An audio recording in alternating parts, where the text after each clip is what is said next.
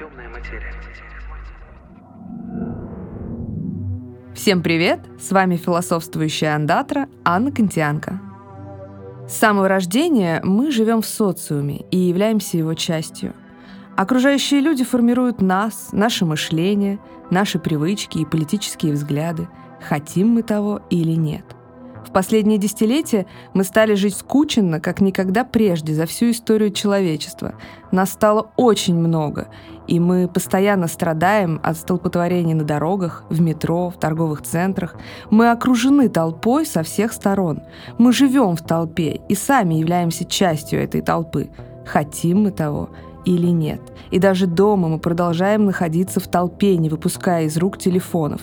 Мы не перестаем мониторить соцсети с бесконечной вереницей комментариев. Но толпа — это не просто скопление людей. У толпы формируется своего рода коллективная личность с набором жизненных правил.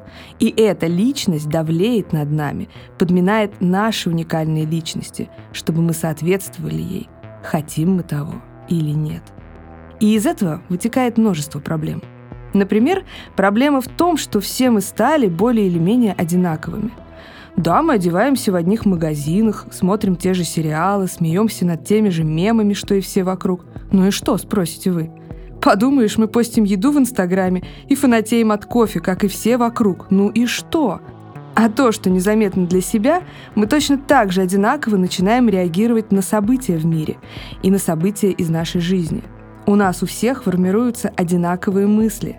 Сразу вспоминается потрясающий роман Евгения Замятина «Мы» или вдохновленный им фильм «Эквилибриум» с Кристианом Бейлом, где в центре сюжета мегаполис, населенный людьми в одинаковых одеждах, которые ходят строем и не испытывают никаких эмоций.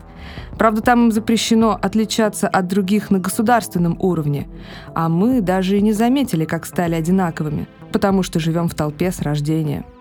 И эта проблема одинаковости, она не просто в уравнивании миллионов до безликой массы и коллективной личности. Она в том, что толпа обладает низким уровнем морали и интеллекта. Какими бы умными и тонкими мы ни были сами по себе, наедине с собой, в толпе мы скатываемся до общего уровня бытового хамства. Ну посмотрите на комментарии в соцсетях, как люди, ни секунды не сомневаясь в том, что имеют на это полное право, пишут все гадости, которые им только приходят в голову. Мы видим, что все остальные комментарии написаны в том же духе. Так почему мы должны быть вежливыми? Толпа руководствуется примитивными инстинктами и выбирает банальные, консервативные идеи, образы и картинки. Прав тот, кто громче крикнул, кто грязнее выругался, кто оригинальнее соврал – Отсюда все эти интриги, скандалы, расследования с жуткими кадрами по телевизору. Чтобы завоевать толпу, дайте ей хлеба и зрелищ и назовите ее самой великой. А еще добавьте, что правда всегда на ее стороне. И толпа ваша. Вы станете для нее героем и образцом для подражания. На толпу не действует рациональное объяснение. Ей невозможно ничего логически доказать. Ей нужно кричать в ухо и желательно апеллировать к великим авторитетам и традициям. Все громко сказанное и многократно повторенное толпа воспринимает как истину по умолчанию и свято верит всему, что укладывается в ее картину мира, даже если это совершенно откровенная чушь и наглое вранье. Слепая вера, а не рацио – вот чем живет толпа. Находясь в толпе, мы сливаемся с гигантской сектой со своими догмами и готовыми ответами на все случаи жизни – у толпы все чрезмерно, все без оттенков. Если она ненавидит, она уничтожает, не сомневаясь в своей правоте. А если обожает, то обожествляет и слепо подчиняется, ничего не спрашивая. Чем больше мы растворяемся в толпе, тем большего конформизма она от нас требует. Вы думаете, это вы хотите выложить очередное фото в Инстаграм? Нет, просто так нужно, так делают все, и вы тоже должны так сделать, чтобы показать свою лояльность толпе. Есть шутка, которая на самом деле не такая уж и шутка. Если вы каждый день бегаете, но не выкладываете этого в Инстаграм, то, во-первых, калории не сжигаются, а во-вторых, вы вообще не бегаете, раз никто об этом не знает. Нам вдруг стало важно жить на показ. И это касается не только материальных благ. Вот где я был, вот что я купил. Но речь о другом, о душевном эксгибиционизме. Малознакомые и совсем незнакомые нам люди сообщают нам все свои мысли, искренне считая их важными и интересными, хотя повестка дня у всех примерно одна и та же. Это толпе нужно максимально смешать наши мысли до однородности. Посмотрите, какой винегрет у нас в головах. Египетский жук-скоробей, турецкий камушек от сглаза, иконка и портрет Сталина. Вот типичный набор водителя маршрутки. Содержание может меняться, но суть одна. У нас нет цельной и непротиворечивой картины мира, а то, что навязывает нам толпа, неадекватная и нелепая мешанина. Хотя что я тут возмущаюсь? Многих вполне устраивает быть как все, быть не хуже других. Ведь есть люди, и их много, которые не хотят и не могут искать свои ответы на поставленные вопросы. Им проще жить в водовороте готовых поступков и мнений, в который их уносит толпа – Люди находятся под защитой толпы, и они уверены, что их мнение правильное, потому что их поддерживает большинство. А ведь комфортнее жить с ощущением того, что ты прав, что тебя одобряют, чем бесконечно спорить со всеми и отстаивать свои собственные взгляды. Также удобно и оправдывать свои дурные поступки и слабую волю, потому что, ну а что такого, все ж так делают, не так ли? В конце концов, толпа тоже не максимально однородна. В ней есть свои течения, которые могут быть условно теплее и холоднее, быстрее и медленнее, создавая иллюзию инаковости. Но все равно все они текут в одну сторону и приводят к одной общей цели. А цель толпы — раздавить с собой все, что не вливается в нее и не растворяется в ней. Цель толпы — победить все непохожее и уравнять все до однородной субстанции. И это порождает главную проблему толпы. Всеобщее уравнивание и однородность обрекают нас на невыносимое одиночество. Казалось бы, как так, если мы постоянно окружены людьми, мнение которых разделяем? Но возникает парадокс. Чем больше мы вовлечены в толпу, тем больше от нас ждут и конформизма. А чем мы лояльнее, тем мы больше становимся частью толпы – но растворяясь в толпе, мы теряем себя, вплоть до того, что просто не понимаем, кто мы такие и чего хотим на самом деле. Мы дошли до того, что воспринимаем себя как вещь, которую можно продать.